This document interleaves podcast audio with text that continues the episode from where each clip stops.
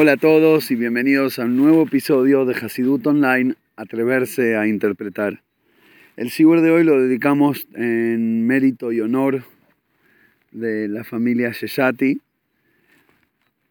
Em, tiene que ver obviamente con Pesach, ya que estamos a solo una semana de la gran fecha. Gran porque es el inicio del camino del pueblo judío. Em, y el inicio del pueblo judío tiene que ver con la libertad, como bien lo dice el título. Y quería antes de empezar el Shibur compartir con ustedes esto que escuché hace un par de semanas y dije, buenísimo, gracias a Jem, me lo mandaste exacto para el podcast, lo tengo que compartir con mi audiencia y aparte pega perfecto con, con Pesaj, con el mensaje y la enseñanza de Pesaj. Hace cosa de 3-4 semanas se batió un récord de Guinness que venía firme como, no sé, decenas de años y finalmente se batió el récord. Y se trata del perro que más vivió. El perro más longevo falleció hace poco con 30 años y no sé, 10 meses, algo así, casi 31 años. Una cosa eh, es muchísimo, digamos, para la vida de un perro. Y bueno, obviamente, como era de esperarse, le hacen la entrevista al dueño. A ver, ¿cuál es el secreto? ¿Qué le diste? ¿Vitaminas? No sé qué. Dice, no, comía la comida, ni, ni siquiera le compraba comida especial de perro, comía lo que teníamos nosotros y, y chao. ¿Y qué más? ¿Algo específico que podés compartir sobre su crianza o la vida de este perro que tanto vivió? Dice, sí, nunca le puse una correa. Ese perro fue siempre libre. Así que la libertad y la vida, la longevidad, tienen mucho que ver. Y de eso se trata Pesaj. La larga vida del pueblo judío que arranca con la libertad. Ahora, por eso los jajamim lo llaman a la festividad Zman Jeruteinu, la época de nuestra libertad. Jerut es como, eh, sí, libertad. Estoy tratando de buscar una palabra, algún sinónimo. Em, y es interesante porque la fiesta tiene varios nombres. ¿no? En la Torah, la fiesta llamada Hagamatzot, la fiesta de la Matzot, obviamente, porque Hashem nos dice que en eh, teníamos que esa misma noche, la noche de la salida de Egipto, y después para la posteridad, todos los años, comer Matzot. Se llama Haga Aviv, la fiesta de la primavera, porque cae en el hemisferio norte, en el principio de la primavera, y porque justamente en la Torah dice Ayom Atem Yotzim Bajo de Shaviv, prestan atención que están saliendo en el mes de la primavera, digamos, es una, una época relativamente amena del clima, es ameno como para salir y hacer semejante viaje, y lo llama la, salida de Egipto en el mes de la primavera, entonces le quedó también la fiesta de la primavera. Eh, y la otra es Hagapesach, obviamente, el Pesaj que es, viene de la palabra Upasaja Yema, la Petach, que Dios salteó las puertas que estaban pintadas con la sangre eh, del Corban Pesach y del Brit Milá y Hashem, eh, por ese mérito, en la Macá de Macat Bejorot, la plaga donde mueren los primogénitos de, de Egipto, Hashem saltea las casas de los judíos, por eso se llama Pesach. Esos son los tres nombres que la Torah le da a la fiesta. Pero los Jajamim agregaron una cuarta, y le pusieron, ¿saben qué? Esta es la fiesta de nuestra libertad, así lo decimos en el rezo. Zman Jeruteinu. Y el Reben, una hija interesantísima, pregunta, ¿pero por qué? Aparentemente no, no sé, parecería no cerrar el título este. Pesach sí, porque me hizo un milagro y saltó y nos salvó. Y Matzah porque comemos la Matzah. Y Aviv porque cae en la primavera. Pero Jeruteinu, libertad. Si cuando Hashem se lo encontró a Moisés en la zarza ardiente, lo primero que le dijo fue, cuando saques a este pueblo de Egipto, cuando lo saques, van a venir acá a esta montaña donde yo me presenté a vos, y, me, y van a venir a servir a Dios. Tabduneta Elohim la. Van a salir para servir a Dios en esta montaña. De hecho, Moisés se lo dice al faraón. No es que nos vamos a pasear, vamos a servir a Dios. Y utiliza la misma palabra, servidumbre.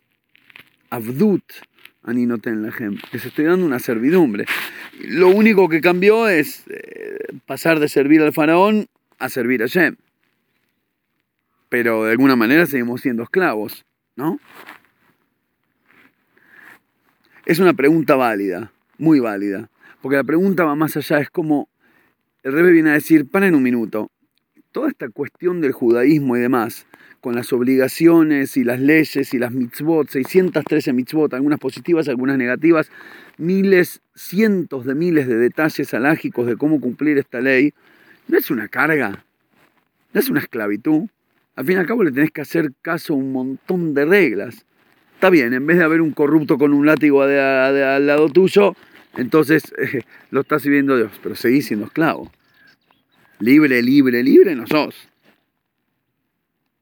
Entonces el Rebe pasa a explicar una explicación maravillosa. Pero antes de llegar a la explicación, quiero enfatizar el valor de la pregunta. Porque en realidad cambiar de patrón también está buenísimo. De hecho, cuando, cuando encontramos un mejor laburo, lo comentamos con un amigo. Che, mirá, conseguí un mejor laburo. Ah, ¿en serio? ¿Que de repente no tenés patrón? ¿Qué? ¿Cuál es el mejor laburo? ¿Que ahora no tenés que laburar? No, claro que no. Obvio que tengo que ir a laburar y obvio que tengo patrón y obvio que tengo obligaciones. Pero bueno, mejor que el otro porque X, Y, Z, lo que fuera. Mejor horario, mejor paga. Pero, pero disfrutamos cambiar de patrón. Y cuando se trata de cambiar de, un, de un corrupto, de un rey cualunque de carne y hueso, de un ser humano a, a, a al Todopoderoso, es una un mega upgrade. Me reconviene. Compro enseguida. ¿Cuál es la pregunta entonces? Obvio que prefiero ser esclavo de acción que, que esclavo de un, de un esclavo. Esclavo de un esclavo. Y ahí está la peor maldición. Es una expresión de, los sabios. Eved la abadim. Ser esclavo de esclavos. Eso es durísimo. ¿Por qué? Porque hay una, cuestión legal en la Gemara, en la época que existían los esclavos a nivel, digamos, legal, eh, y habían alajot de cómo cuidar a los esclavos, de cómo las obligaciones del patrón para con el esclavo y demás. Cuando todavía era común tener esclavos, la Torah ya impuso leyes de trabajo, para decirlo de alguna manera, de, de respetarlos como personas, de eventualmente darle libertad, etcétera, etcétera. Indemnización cuando se van y demás. Eh, pero una de las leyes interesantísimas en la Gemara sobre, sobre la relación del patrón y el esclavo es que colma shekana eved kanarrabo. Todo lo que adquiere el esclavo adquirió el patrón. Es decir, yo esclavo, voy caminando por la calle, me encuentro una billetera, oh mira, no tiene documento, no tiene identidad, no sé de quién es. La abro, 10.000 euros. Uh, buenísima. La plata esa va para el patrón, no para el esclavo. Ah, pero la encontré yo. Claro, pero eso no existe. El esclavo como tal, el esclavo no es algo de él. Lo que adquiere el esclavo lo adquiere el patrón. Vos sos un brazo del, trompa. Todo lo que vos conseguís como un, no sé, un empleado en la mitad del negocio, hizo una, una, una buena transacción, vendió algo, obviamente la plata no es para él, es para la empresa. Y como el esclavo es 24/7, la empresa, listo, representa al patrón. Y por ende lo que él adquiere es adquisición del patrón. Tanto es así que esto es, eh, eh, digamos, las dos caras de la moneda de la anulación del esclavo al patrón, es que por otro lado, nos dice la Gemara también, Ebed Melech, Melech, el esclavo de un rey es rey.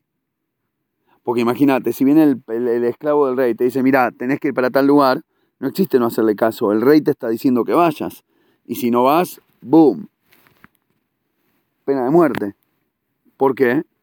Justamente porque el esclavo del rey es el rey. En términos modernos podríamos quizás decir que se parece a un, eh, a un, un empleado del banco, que te vas al banco y haces alguna transacción y te dijo que sí o que no, o te entregó el dinero, y vos no decís, ah, mira qué bueno, Josecito me dio plata. No, no es Josecito, es el banco. ¿Entendés? Y tampoco cuando te dice, no, discúlpeme, no está aprobado, no es una cuestión personal, no es con él eh, te vos te estás relacionando con la institución, solamente que la persona representa la institución, pero la persona como tal no existe. Es la institución con quien tenés trato. Ahora, por lo tanto, hace mucha diferencia de quien sos esclavo. Porque esa anulación en la esclavitud es lo que en la servidumbre es lo que te transforma, lo que transforma tu identidad y por lo tanto ser esclavo de un esclavo es lo más triste porque él mismo es un ser humano, que es esclavo de de todo, como decimos siempre. Es esclavo de su propia limitación física y fisiológica. De hecho, el faraón, el famoso, que iba al, Nilo a hacer caca temprano a la madrugada para que nadie lo vea, para que después durante el día no iba al baño y decían que, era un, un, dios, una deidad, porque no, porque no necesitaba el baño. Dale. Y Moshe lo iba a buscar ahí a la madrugada. Hola, ¿cómo andás? ¿Viste que sí estás subyugado a algo? Al inodoro. Mira qué grande que sos. Mira qué gran Dios que sos, que hasta un inodoro te puede controlar la vida. Y ni que hablar de cuando somos esclavos de un montón de cosas. Del orgullo, del poder, del dinero, del, del, de la reputación, del estatus social, de la conveniencia, de la opinión pública, del Facebook, de la Internet adictos a mil cosas, esclavos, y yo voy a ser esclavo de un esclavo. Es decir, que ni siquiera me anulo algo, me anulo algo que en sí mismo está anulado y no tiene existencia verdadera y depende de mil otras cosas. Entonces estamos todos anulados a los anulados, a los anulados, a los anulados, a los anulados a algo, que en definitiva es todo un juego de la silla en la cual nunca nadie prendió la música. Es una jarta total. Y en vez de eso, paso a ser esclavo del rey de reyes, el santo bendito sea, ah, sí, rey firmo. Pero claro que firmo, porque al ser Ebed Melech soy Melech. Al estar entregado a Hashem estoy con Hashem y es el único que no está limitado a ninguna otra cosa. Y con todo eso el rey pregunta, ¿sigue siendo una esclavitud? Y sí, sí, ¿es tanto mejor? Es decir, claro, es muchísimo mejor. Pero ¿es realmente incomparable? ¿Es realmente blierech lo que se dice en hebreo? Y la respuesta es sí, claro que sí. Uno es esclavitud y el otro es verdadera libertad. Pero para eso hay que definir un poquito la palabra libertad, dice el rey en la Sija.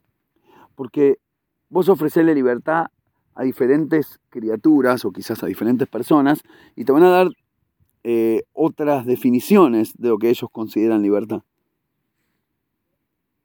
Por ejemplo, yo ahora estoy mirando unas florcitas silvestres que crecen acá en el bosque, ¿no? Y si yo le pregunto, ¿qué consideras libertad? No creo que me diga, tengo unas ganas de volar tremenda. Porque para ella, para la planta, de hecho, si vuela, se le corta la raíz y se muere. No quiere volar. Lo único que quiere es no volar.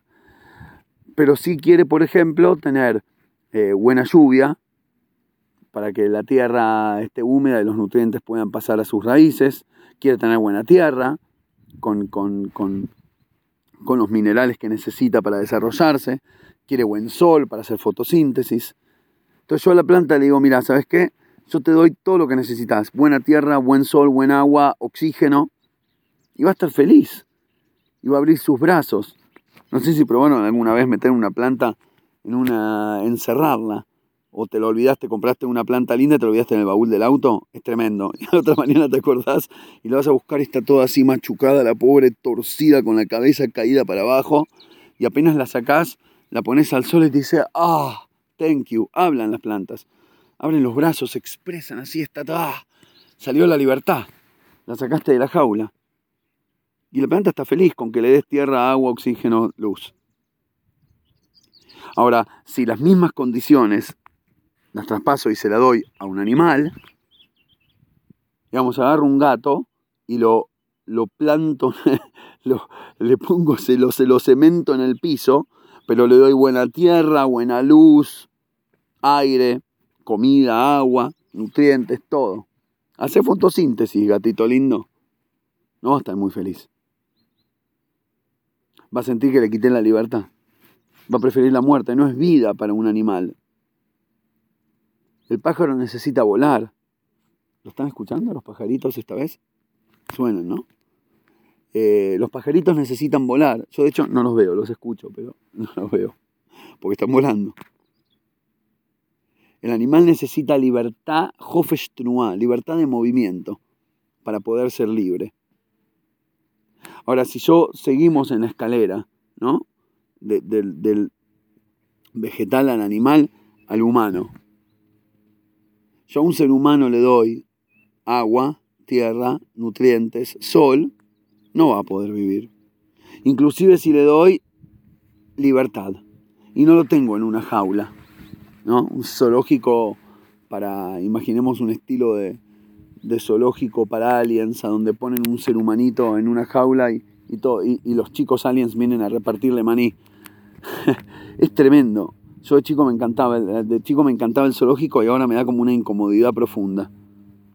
Porque está todo bueno, está buenísimo que los chicos puedan tener experiencia de nada, de conocer los diferentes tipos de animales y cosas que en la ciudad no van a encontrar nunca, pero por otro lado, quitarle a ellos la libertad para que vos puedas disfrutar de mirarlos, la idea es tremenda.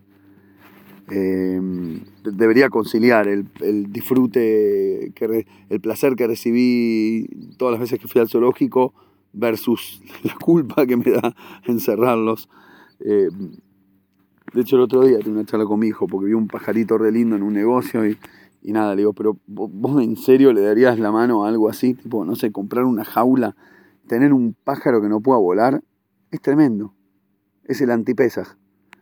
Bueno, al ser humano lo mismo, aunque le des libertad para caminar, para volar, el ser humano quiere, quiere pensar, quiere utilizar su cabeza, quiere desarrollar ideología, quiere estudiar, quiere tener el mérito de, poner, de poder educarse, de crecer, de explorar, porque la capacidad principal del humano es la mentalidad, la inteligencia. El otro día eh, le mostraba a mis chicos, mirábamos un, un, un, documental sobre la pobreza de los chicos en Bangladesh y lo que tienen que sufrir. Y, y, mostraba la historia de una nena de nueve años que está todo el día, básicamente caminando por las vías del tren, arriesgando su vida, juntando plástico, porque tiene ahí alguien que hay una conexión, un muchacho ahí en el barrio, si se le puede llamar barrio, de, carpas. Eh, muy básicas en la vida del tren, en el barro, con la suciedad y la basura donde viven, a donde nada, se juntan varias bolsas de plástico con un mínimo de kilos, no me acuerdo cuánto era, para reciclar, les pagan unos, unos pesos, unos billetes, con lo que bueno, pueden poner un, un pan a la noche para su familia. Y la nena a los nueve años está como 10 horas por día juntando plástico, descalza, eh, levantando jeringas, un desastre realmente, durísimas las imágenes. Pero bueno, la cuestión es que termina, esto es lo que me gustó, y estaba con la carita, vos le ves la carita y dura, dura, una vida muy dura para, un niño. Y cuando termina de juntar, eh, de entregar el, coso, la, las dos bolsas y le dan, le dan el billete, corre a la casa, le da a la mamá el billetito y se va corriendo y ahí se le dibuja una sonrisa enorme en la cara y se va corriendo a una escuelita de UNICEF Creo que el, video era propaganda de UNICEF, pero no importa, no viene al caso. La cuestión es que la niña va corriendo y feliz y le dice al que, al que le, hace la, entrevista, le dice, sí, porque acá vengo a estudiar y ahora aprendo y estoy re contenta porque cuando yo sea grande voy a ser médica. Quería ser doctora. Y de repente se le dibuja una sonrisa en la cara tremenda y empieza a estudiar a las 5 de la tarde después de haber juntado basura en la, en la, en la vía del tren descalza durante 10 horas pero su alegría no era ni la comida que consiguió, ni el billete que ganó, ni, ni, ni, sobrevivir. Su alegría no era la supervivencia y la libertad de movimiento, su alegría era la educación. Era que encontró un lugar donde alguien le va a enseñar a leer y a escribir y eventualmente se va a romper y va a llegar a ser médica. Y seguramente va a ser la mejor médica. A los oyentes del podcast, escuchan el podcast en el año 2045, que seguro va a ser esta nena la que descubrió la cura para el cáncer o alguna cosa así. Y esa es la verdadera libertad. En otras palabras, libertad es darle expresión a full a la necesidad más profunda de las capacidades internas del alma. Dependiendo qué alma tenés, si de vegetal, de animal o de humano, de acuerdo a eso van a ser las necesidades. Y cuando, cuando lleves a cabo, cuando le des full libertad de expresión al alma, ahí te vas a sentir libre aunque tengas un montón de cosas placenteras, si tu alma no logra expresarse, si no la sacas al alma de la jaula, vas a ser pobre y preso aunque lo tengas todo. Y lo mismo puede decirse sobre un Yehudi. El Yehudi tiene un alma divina que es un pedacito de Hashem. En el momento que Hashem nos eligió, nos depositó una chispa de su luz, una genética espiritual, para decirlo de alguna manera, que nos hace parte creador no solo criatura. No somos una criatura elegida, somos una criatura más un 0.1% de creador y por ende elegido para llevar a cabo la misión de ser socio del creador en la creación. La elección no es sos igual que todos y te prefiero. La elección de Hashem es ponerte, implantarte un chip divino que te obliga y que te pone en, en una posición de socio y no de cliente, de generador y no de oyente, de dador y no de receptor en el mundo. Y la manera de generar, de producir, de dar para un yehudí son las 613 mitzvot. Es la vida de acuerdo a los valores de la toile. Y ahí está la verdadera libertad del yehudí, no todo lo otro. Por eso, un yehudí, inclusive aunque lo tenga todo, a nivel físico y a nivel básico espiritual, pero sin Yiddishkeit, sin judaísmo, sin toire, sin valores de Torah, sin mitzvot, siempre va a sentir algo que le falta. Ese agujero negro que tenemos los judíos en el alma es tremendo. Es lo que nos hace pegar saltos todo el tiempo, es lo que nos hace ser out of the box, es lo que nos hace ganar premios Nobel, no la inteligencia, no sos más inteligente que nadie, no te la creas. Lo que tenés es un agujero negro más grande en el alma. y entonces tenés una necesidad, una ansiedad, una búsqueda, una Neyamá que está pegando saltos de, adolescente desesperado adentro de tu ser y necesita expresión. Y lo que está buscando es la conexión con Hashem. Y dentro de esas 613 mitzvot hay miles, millones de maneras de expresarlas y de conectarse con Hashem. Y cada uno nos sueltan a la carrera de la vida como cuando hablen el la regaron y te hablen la, la compuerta y el caballo sale corriendo y tenés 120 años de carrera para encontrar de qué manera en estas 613 vas a encontrar el, camino para conectar a tu alma con Hashem. Y obviamente el punto número uno es la sabiduría de Hashem en la Torah, que es la que te va marcando el camino. Espero que lo noten los que me vienen siguiendo hace tiempo, que si por ejemplo escuchaste hasta ahora Em, vamos, tres años pronto, la semana que viene, si Dios quiere, se cumplen tres años del podcast. Son más o menos 150 clases de Hasidut. Si escuchaste las 150 que hay acá en Spotify o las 500 que hay en la página web, ¿sentís que cambió algo en tu perspectiva de la vida? ¿Creciste? ¿Sos mejor persona? O por lo menos sos la misma persona con alguna profundidad que te genera un cuestionamiento que algún día te lleve a algún lugar? Y la respuesta estoy casi seguro que sí, no por mí ni por el podcast, por, el, por los valores que transmito, que son valores de la parte interna de la Torá, que nos muestran, nos hacen de anteojo, nos hacen de lentes para conocer el camino. Y por eso para un Yehudi no hay alternativa. Algunos oyentes me escribieron a lo largo del año, no sé qué es, pero este podcast es adictivo. Y, y está, me, parece maravilloso porque significa que entendieron la idea. Es decir, lograron saltearme a mí, a mi estructura, a mi voz, a mi limitación, a mi forma de pensar y encontraron el concepto interno. Porque el concepto interno es Hasidut. El Hasidut es adictivo, ¿por qué? Porque es lo único que le da vida y libertad al alma. Es tan adictivo como el oxígeno para alguien que necesita respirar, para cualquier ser vivo. ¿Sos adicto al oxígeno? Sí. ¿Y eso te hace esclavo? No, me hace libre. Hay una gran diferencia entre estoy obligado a, eh, no sé, pagar impuestos o estoy obligado a respirar. Uno es una imposición superficial y externa que alguien con su poder, supongamos en el mejor de los casos, que era para, para la mejor manera de organizar la sociedad, eh, eh, impuso sobre mí una obligación con coerción, con cohesión, que me, obliga a hacer algo que, va, que está fuera de mí, pero no me queda otra eh, porque, porque no tengo opción. Eso es esclavitud. Estar obligado a hacer algo que te va por afuera, que no, que no representa tu verdadero ser interno. A diferencia de eso, estoy obligado a respirar. Anihayab, en hebreo se dice igual, Anihayab linshom, o Anihayab le Torah mitzvot. ¿Estoy obligado a respirar o estoy obligado a cumplir mitzvot? No es el mismo obligado. Y si lo traducís igual tenés un grave problema. Y el problema es que no entendiste de qué se trataba Pesach y por ende nunca entendiste la libertad del Yiddishkeit. En un momento cuando los romanos eh, gobernaban eh, acá en Israel, Yehuda le llamaban, eh, hicieron en, en, una de las épocas, como muchas, hicieron un decreto de que no se podía estudiar Torah. Prohibieron el estudio de la Torah. y es muy interesante porque nuestros enemigos cuando quieren dañarnos, a veces hay que pensar como ellos para conocernos, porque ellos saben muy bien a dónde nos lastiman.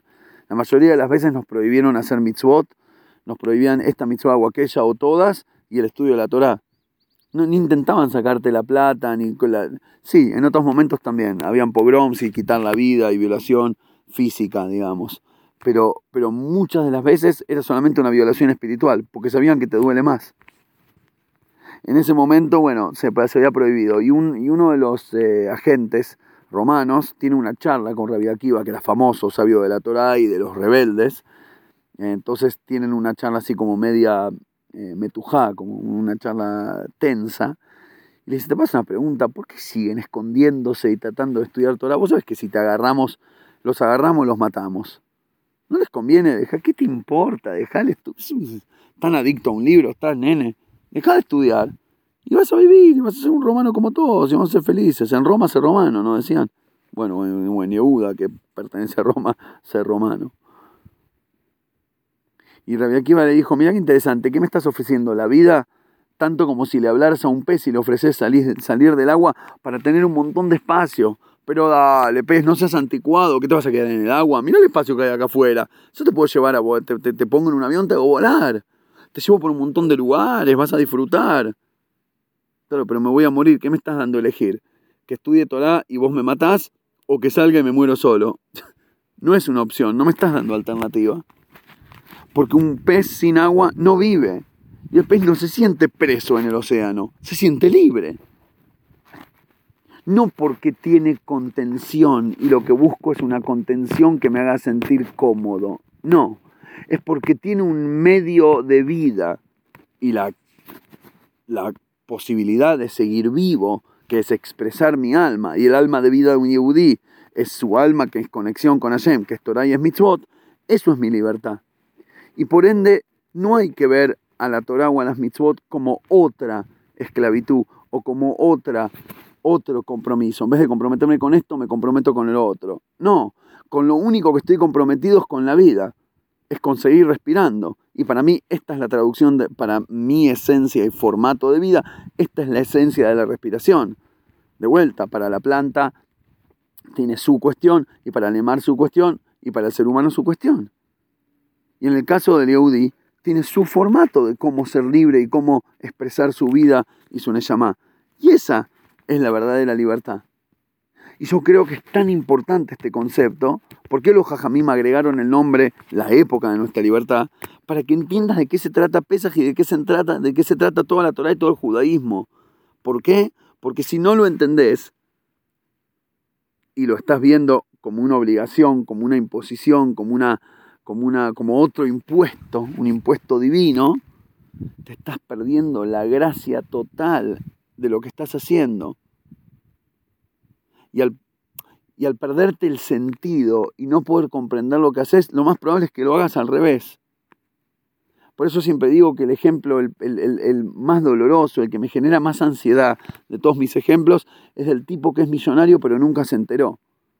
Se ganó la lotería o recibió la herencia del tío abuelo de Suiza o lo que fuera y nunca se enteró porque no lo pudieron encontrar, porque le llegó la carta de documento, la agarró un vecino, pensó que era para él, cuando vio que no decía su nombre, la tiró en la basura y se olvidó, no la entregó, lo que fuera. Y el tipo anda por la calle llorando, sintiendo sus piernas pesadas, caminando, ¿qué hago? Tengo deudas, y cómo pago este, cómo pago el otro, y no le puedo festejar el casamiento a mi hija, y no sé qué, y no sé qué, porque no tiene un mango para vivir. Y en realidad era millonario, y no lo sabía. Y es Ahora te pregunto, ¿ese tipo es rico o es pobre? Es rico, pero vive como pobre, sufre como pobre y va a morir del dolor y del estrés como un pobre. ¿Y cómo puede ser si era rico? Y la respuesta es porque no se enteró. Por eso los jajamín vienen y nos hacen enterar. Agarran y le agregan ellos un nombre a Pesaj. Pesaj, muy lindo. Aviv, muy lindo. Matzot, muy lindo. Pero muchachos, se trata de la libertad.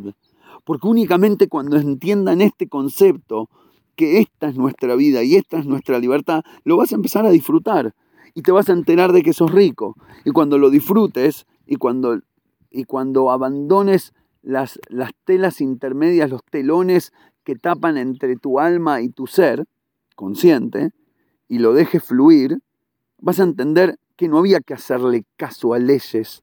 Y se lo digo a los dos, a los que le hacen caso a las leyes de la Arajá y a los que no le hacen caso a las leyes de la Arajá, que como siempre, creo que ya es el cabúa, es lo fijo, lo digo en todos los podcasts, están los dos igual de, errados en su falta de apertura de ojos y de visión, el que cumple con la obligación alágica y el que no cumple con la obligación alágica, los dos la están llamando obligación alágica y esclavitud.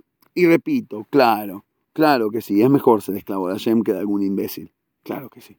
Y te felicito si lo sos. Pero no sabes todo lo que te estás perdiendo si solo te enteraras que todo tu te era la libertad, no la esclavitud. Y de eso se trata Pesaj. Esta es la verdadera libertad, libertad, libertad. Un abrazo grande a todos y Besat Hashem, nos encontramos la semana que viene. Shabbat.